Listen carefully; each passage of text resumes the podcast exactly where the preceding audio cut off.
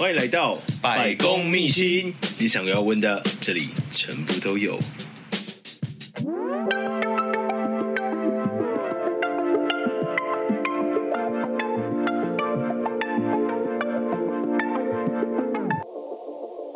Hello，大家好，欢迎来到百公秘辛，我是节目主持人失礼先生。我们今天邀请到的来宾是，Hello，大家好，我是 Polly。Polly 是做什么工作的？啊，uh, 我目前在医美诊所工作，但是我自己开的业啦。OK，所以你开的那间诊所叫什么名字？小心机诊所。所以当时为什么会想要开这一间诊所？对，呃，我原先最开始是在呃医院的护理师，我在家务病房工作，但家务病房环境实在太不友善了，所以我后来就跳出来做医美，然后领了别人几年的薪水之后，就发现。好像不太对劲，因为永远你就是只能领别人薪水，就是会有上限嘛。对，然后当然中间还会有一些小插曲，让我觉得我一定要自己出来开业。我我们先从那个你说护理师，对，为什么那个环境不友善？你要描述一下吗？我觉得因为长得太美，所以被其他同事排挤。你要我自己这样说吗？我可能录完之后会更被排挤。OK，就没没有啊？就现在在。就是医美界，就是主理人是漂亮的，那是你们诊所的招牌啊，不是这样吗？是非常感谢。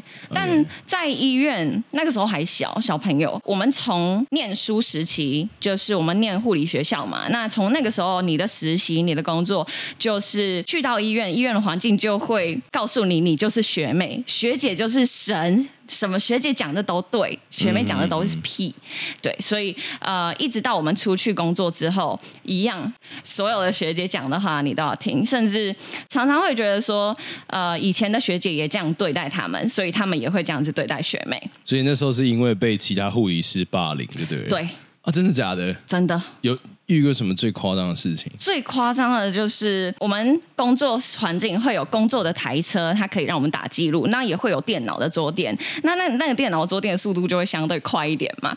那学姐一定会先用，所以我们就是动作慢之外，电脑好的还被学姐用走了。OK，好，学姐用完之后，她也不让位，她也不想要让学妹用，她不是学妹啊，可能是我。OK，她就不想让你用。对，然后她就坐在那个位置，然后我看她离开很久。离开那个位置很久之后，我想说没有人，我就过去坐下来用。那我坐下来大概不到三三秒钟吧，他就从远方冲过来，而且很用力的踹了我的椅子。然后我是整个呃移动的那一种，我以为是会直接被踢在地上。呃，也没有啦。可是他踹你椅子，应该有点过分呢。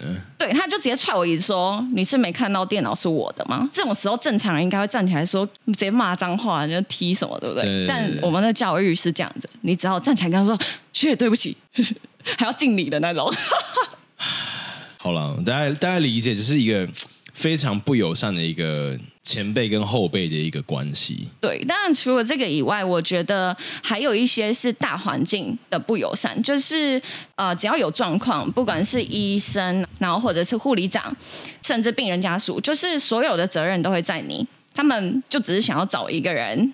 当这个叫什么霸点吗？对对对对对，uh. 所以我曾经遇到这样子的事件，所以我就觉得哇天哪，这个环境实在太让人家心凉了。那那个时间点大概在你几岁的时候？呃，二十，在你二十岁的时候，哦，对，是蛮年，真的蛮年轻的那个时候。对啊，所以你那时候后来出来在别人的医美诊所工作，大概是做多久？呃，到目前为止，我从事医美大概五诶六年左右，所以呃，小心机是在去年七月才开幕，所以前面中间的打工时间、打工仔时间，对，大概有五年左右。对，这五年左右，你是怎么发现说，哎，你自己其实领的薪水是不太对劲的？因为我其实学东西算蛮快的，我踏我从呃一个地狱就是家务病房的工作到医美，我觉得非常的轻松。但是，所以我大概花了三个月左右的时间，我就把医美这个行业已经摸得差不多了。嗯。但是我后来就没有做护理，就是专门可能帮人家打点滴什么跟诊，我后来就转做咨询。就是可以帮别人咨询一些项目啊，然后会有业绩制这样子，因为我觉得这样子的薪水会比较有有进展，对对对。对但我后来大概到我月业绩百万的时候，我还是发现，哎，我已经做到感觉已经蛮顶了，快要顶天了。对，但是薪水可能就那样，哪样就没有办法再。我可以可以透露吗？哪样？大概十十万左右。OK。就会，你已经把所有时间都占满，但你顶多就是这样而已。可是十万听起来，就是对一般人来讲是一个还不错的薪水。对，但可能是我本身个性的关系，我不想要就是安逸，就我会觉得这样子有点无趣。对，而且我那个时候才可能才二十，你说把自己的生活填满工作的那种感觉很无趣吗？不是，还是我每个月只领十万很无趣？不是，无趣的点是，我觉得没有新的东西好玩。嗯哼、uh。对，就是我，我每天都在做一样的事情。我喜欢工作，但我喜欢有趣、有挑战的事情。对，没有人会喜欢无聊的工作了，也也不能讲，就是重复的工作还是必须要有人来做。对，你为什么要笑？我是很认真、很诚恳在讲这件事情。所以后来在什么样的契机下，就是开了这一间医美诊所？什么样的契机？我觉得是因为我可能在这个圈子里面，呃，熟悉的医生厂商都多了，然后资源也够了，足够我去开一间小小的店。对，就是不是传统医美，因为毕竟我没有这么多的资金，开一间传统医美起码都是千万起跳。什么叫传统医美？那跟你们的诊所有什么不一样？啊、呃，传统医美会比较像你看到的，比如说。军旗，哎，我可以讲吗？对，这对就比较大家的，yeah, 然后那种连锁的加盟的这种，嗯、呃，就是比较传统医美路线，然后会有自己的咨询师、自己的美容师这样子一套的工作。嗯、但呃，我们诊所比较不一样的是，我们是完全预约制的，对，我只接认识的跟就是朋友的朋友。难道其他不是预约制吗？就是他只要路边的人，然后走进来说：“哦，我要做医美。”他说：“好做。”对啊，真真的啦，真的传统的医美就是这样。我听起来很像去夜市买一个什么地瓜球的感觉。没错，没错，就是这样。对，这种就是传统医美，但我们诊所就不接受过路客，不是地瓜球。OK，所以是好大大鸡排，也不是，我们是返钱，好不好。Okay, okay. 这最大的差异在哪？为什么？其实通常你要做商业，不是都想说我的购物客越多，或者是我的陌生客人越多，当然对你的知名度是越好的。对，呃，但我希望维持的是客人的品质。大部分大家开业就是为了赚钱嘛，讲白一点。但呃，我希望在赚钱的同时的情况下。大家可以维持一定的品质，尤其是客人，就是我希望他花这一笔钱是性价比是非常高的，所以我一个时段可能只接一到两个客人，就是我不会让他感觉到非常大家很匆忙的像工厂、像加工厂一样，你进来就是从这个输送带被输送到另一个输送带，然后走完一套流程把你送出去。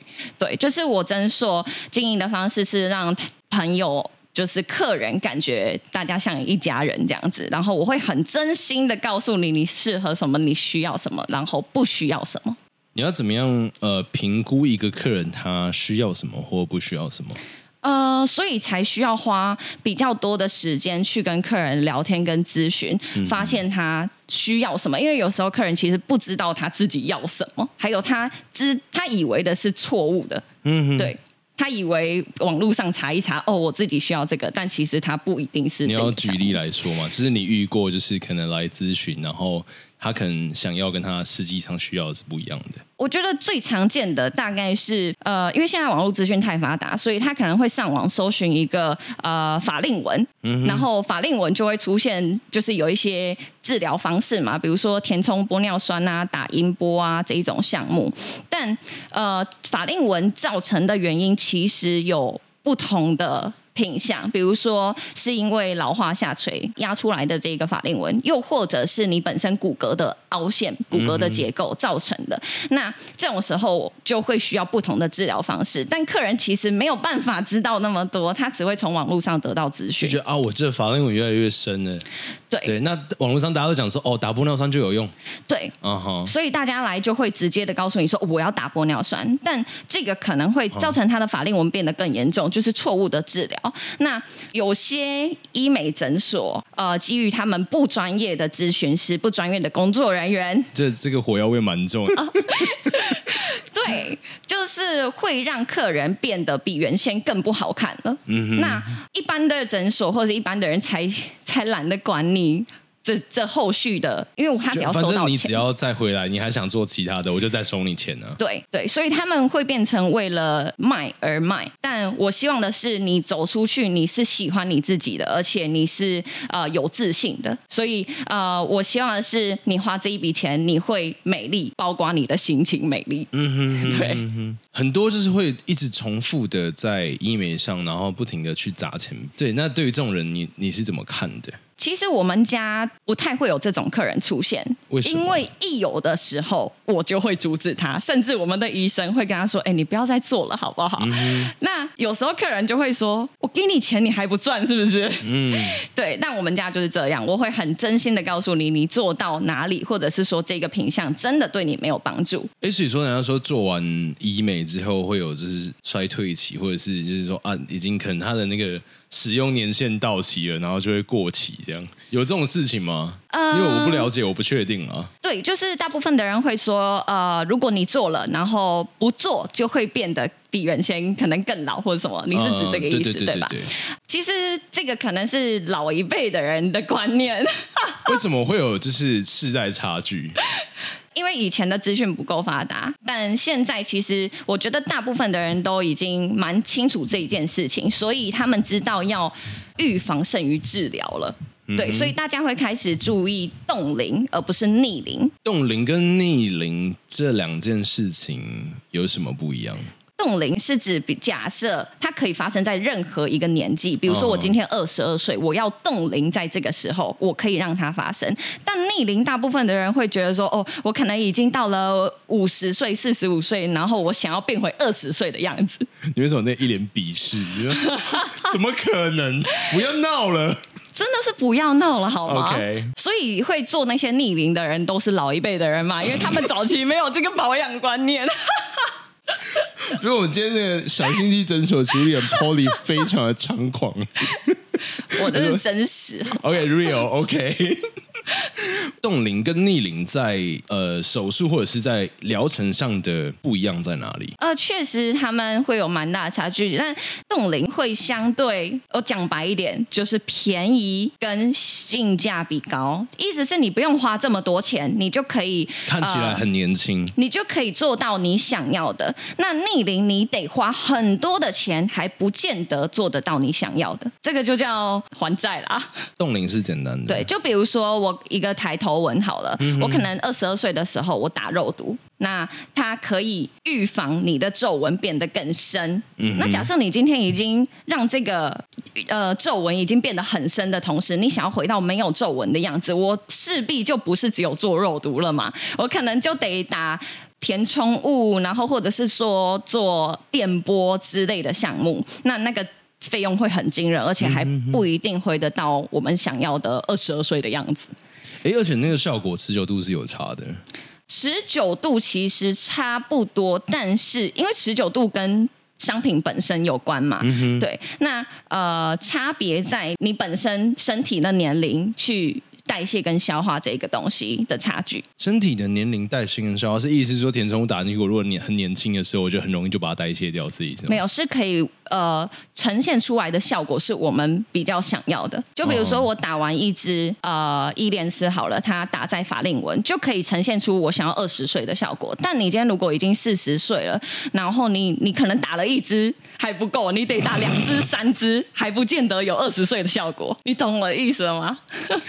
超过分，OK。不过你很就是很简单的让我了解说，哦，这差别在哪里？所以呃，在小心机诊所开业这一年多以来，就是有没有让你觉得最辛苦的事情是什么？最辛苦，我觉得目前我其实很喜欢我的工作，所以我没有觉得它很辛苦啦。对，因为我觉得每一个每一个困难，它是因为已经被学姐踹过了，所以其他职业都觉得没有什么很辛苦的地方。真的，只要不要被踢飞。啊哈，就是觉得其实工作环境的那个气氛其实蛮重要的。是对啊，它会很直观的影响到你的呃工作表现。对，嗯，对，还有你上班的心情。所以你怎么去营造就是小心机诊所的整个氛围？因为你刚刚讲说，不管呃，甚至是连客人，你都会想要跟他们跟家人或者是朋友一样。对，就是我团队的人，其实我也都把他们当朋友。那我认真的希望他们可以赚得到钱，而且还可以同时变好看。那这个变好看是指我没有花冤枉的钱，又可以变得好看，不会被随便乱卖疗程，或者是对，这个大概是我开这一间诊所主要的目的。那如果说你一个朋友要介绍的话，你会怎么样跟他？分析说他需要什么，或者是不需要什么？怎么跟他分析？对对对，你会怎么帮他分析？他在现场吗？这个人在哦，在现场。在玩海龟汤吗？他是男的女的？呃，当然，如果他在现场，我就是像我刚刚说的咨询，我可能就会先跟他聊聊，然后我会知道他其实真正想要的是什么。因为有时候，呃，自己看一自己的脸，他其实会注重的点是错的。比如说，他可能会觉得说，哦，我下垂，我下垂，但他没有发现的是他的呃，可能苹果肌的凹陷，他只会看到他嘴边肉的。下垂，但是其实是苹果肌的凹陷，这个就是可能盲点吧。对，那我可能就会透过这种方式去跟你聊完之后，发现你的真正的问题。对，那我们咨询完之后，都还会再给医生，就是整个大方向的咨询过。嗯哼哼，对，就是 double check。所以你们不只是让就是柜台的业务来进行咨询，而是其实除了咨询完之后，你还会让医生做一个综合分析评估。当然。每一个医美诊所都会这么做吗？不见得。OK，因为就像我说，传统医美很多的模式会是像加工厂输送带这样，嗯、哼哼医生只是打工仔，他只是提供一个执行那个 surgery。对，嗯、所以客人被送进来，即便可能有做到让医生咨询，可能就是医生看你一眼，然后呃，咨询师会跟医生说。就是他会在客人进来之前偷偷的跟医生说：“我等一下要卖他什么项目，你就跟着讲，或是你就说对就好了。”然后客人进来，医生就说：“嗯，对。”然后就出去了。反正就是呃，其他的医疗诊所的变成说，医生不见得能够给出真正适合你的专业的一个建议。是因为其实医美这个行业，许多医生都不是专业。Seriously？对。很多都甚至刚考到执照，所以说他是在手术台上，那其实他其实跟实习的菜鸟其实是差不多的。他就是实习的菜鸟。我先确定一下，今天这集节目播出的时候，那个 Polly 会不会有人身安全？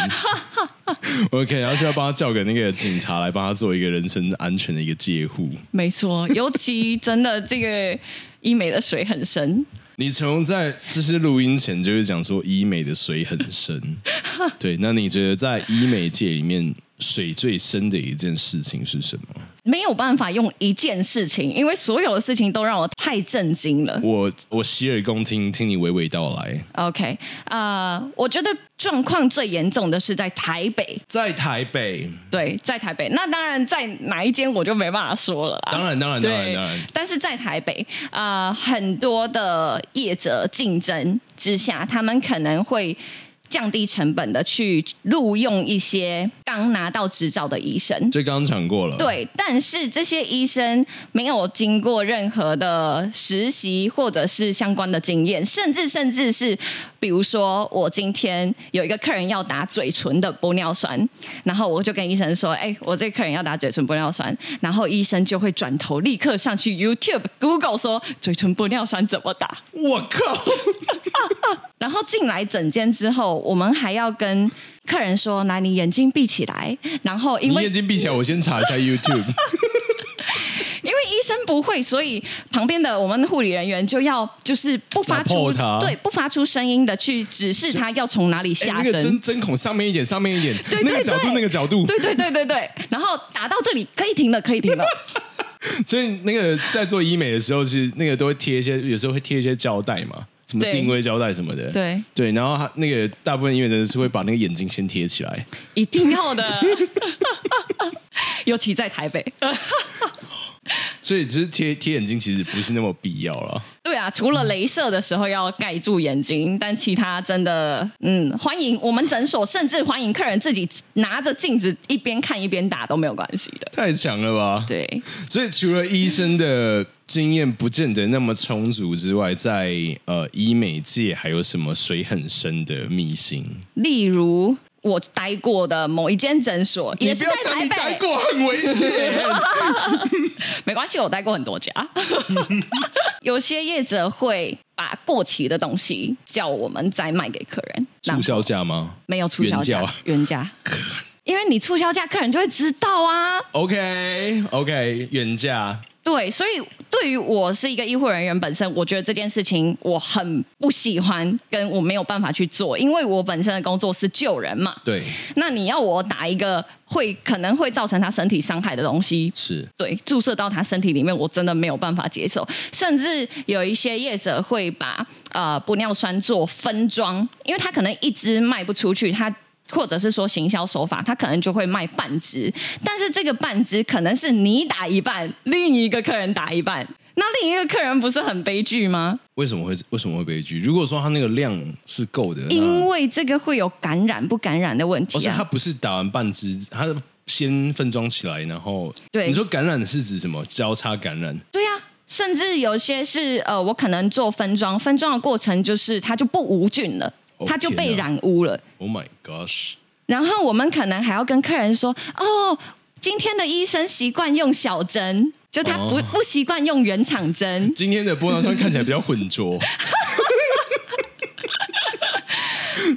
好可怕哦。”对，但是客人都不知道。嗯哼哼。我觉得最可怕的就是大家不知道这些品相，然后你还花了跟别人一样的钱，然后你打到了很糟糕的东西，然后跟被很糟糕的人打。所以说，就是在韩国，好像有很多什么黑的，就是没有医美执照的那种医美诊所。台湾也有，台湾也有吗？所以就是你待过这样的公司吗？嗯，他不会。没有医美执照，但是其实我必须得说，在现在这个行业里面，这个在台湾非常的猖狂，非常非常的多。是指呃，客人可能会到一个办公大楼或者是美容工作室，uh -huh. 然后就地下室对，然后就会有医生出现，然后他帮你打一打，然后他就离开了。对，那你就是变成打得好就算了，那打不好呢？你没有人可以找。或者是你没有资源，对，然后你不知道你打的这个东西是不是合法，是不是安全的？听起来好可怕哦！非常多，台湾现在非常多，真的假的？所以我要怎么样走进一间诊所里面，知道它是不是合法的？或者是怎么样知道是我的脸是有保障的？怎么样知道？其实。因为早期啦，我可能会说，你进到医美诊所就是相对有保障，因为这间诊所是合法，他才能开诊所。啊、呃，那医里面的医生也都是有执照的，但现在。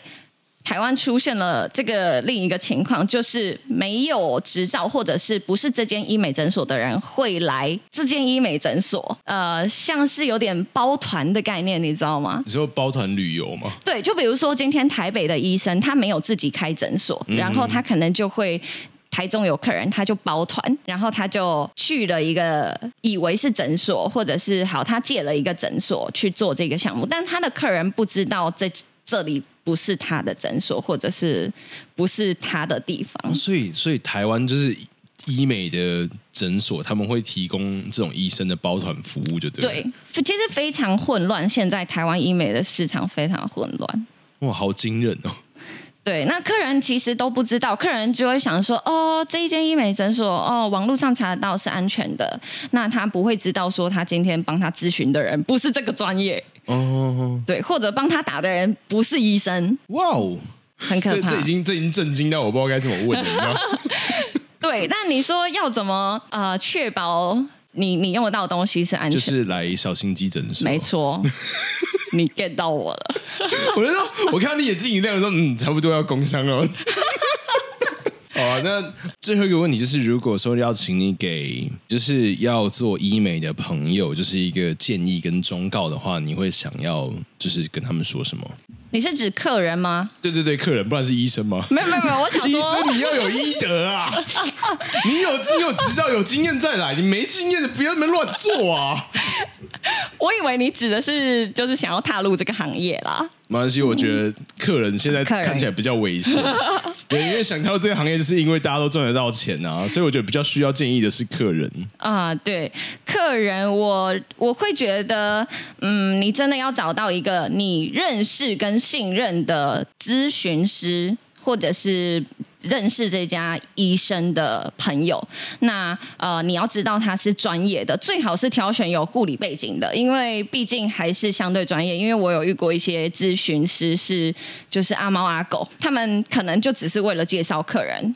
把你拉过来这间诊所，那我会觉得你可以找到一个专业的，然后是有医护背景的信任的人，然后信任的医生。那当然你在挑选产品的时候，最好是要请他们现场拆包装给你看，然后要确认有一些政府规定的防伪标签啊这一些项目。在产品使用之前，要先确定它是没有被分装过的。对，然后原厂包装没有过期之类的。嗯嗯嗯、所以要记得，就是先看没有分装过，然后再有没有防伪标签，然后。再来是有效期限，我们在时间之内。是的，非常好。觉得今天事先生捏一把冷汗呢，所以大家就是要做医美之前，还是要先谨慎的评估。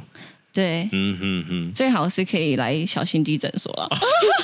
你不要急，你不要急，我现在正要把最后的工商时间给你。我们现在把时间交给 Polly 好吗？OK，我们的话现在是在台中西屯的、嗯、呃文化高中捷运站附近。那 Google 上面或者是 IG、FB 都可以找得到我们，可以跟我们联系。那我们做的项目的话是除了手术项目我们不做以外。微整我们都做，尤其是埋线，然后音波、电波、填充，我们都有做。好，那各位听众朋友，如果就是你有想要做医美的，我相信 Polly 是一个非常专业，而且非常能够让人相信、能够信任的一个医美诊所的一个主理人。谢谢。对，所以说，如果大家听众朋友有兴趣的话，都可以点击下方的资讯栏，让我把这个链接贴在这边，你们就可以找到你们要的资讯了。